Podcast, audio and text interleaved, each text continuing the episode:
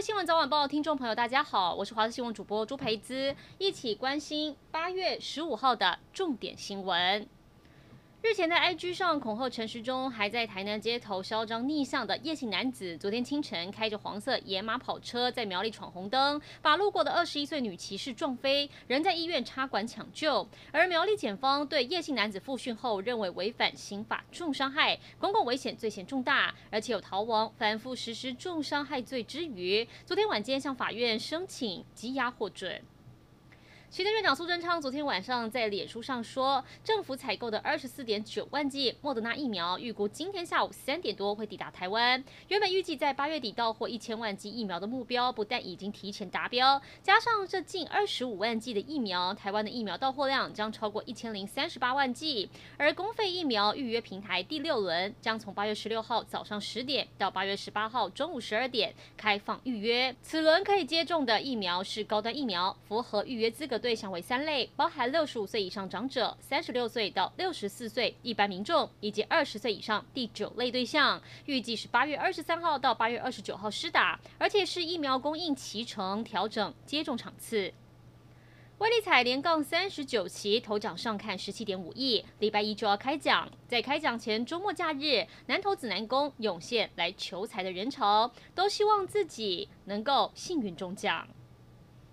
土耳其黑海地区近日遭到暴雨袭击，引发洪水跟土石流。当局表示，至少四十四个人罹难，各省超过两千三百人由直升机撤离，大量房屋受损倒塌。在受灾最严重的卡斯塔莫努省波兹库特县，三天内累积雨量达到四百五十毫米。这场土耳其多年来最严重的一场水灾，就让土耳其北方多省陷入混乱。除了北部水灾，土耳其南部沿海地区还有野火。一架救火直升机在卡拉曼马拉斯省执行消防任务时坠毁，机上五个俄罗斯人跟三个土耳其人丧生。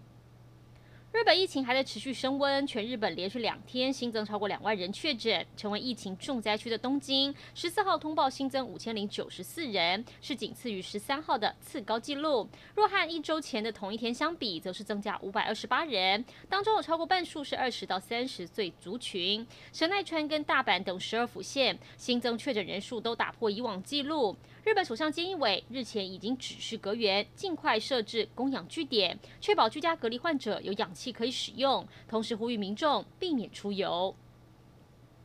一起来关心国内天气。今天太平洋高压开始西伸，但大环境仍然是西南风影响。中南部沿海地区清晨到上午容易有零星短暂阵雨或雷雨出现。至于其他地区，上午大致属于多云到晴。中午之后，大台北地区跟各地山区开始会有午后热对流发展，而午后的雷阵雨会来得又快又急，有时还会伴随着雷击跟强阵风。局部地区也会有较大雨势，外出务必要留意。气温方面，各地大多来到三十一到三十四度之间，大台。北跟花东纵谷会再高一点，各地中午前后感受比较闷热，外出请做好防晒，多补充水分。目前太平洋地区有一个热带性低气压，正以每小时二十几公里的速度向西进行，接下来对台湾会不会有影响，都要持续观察。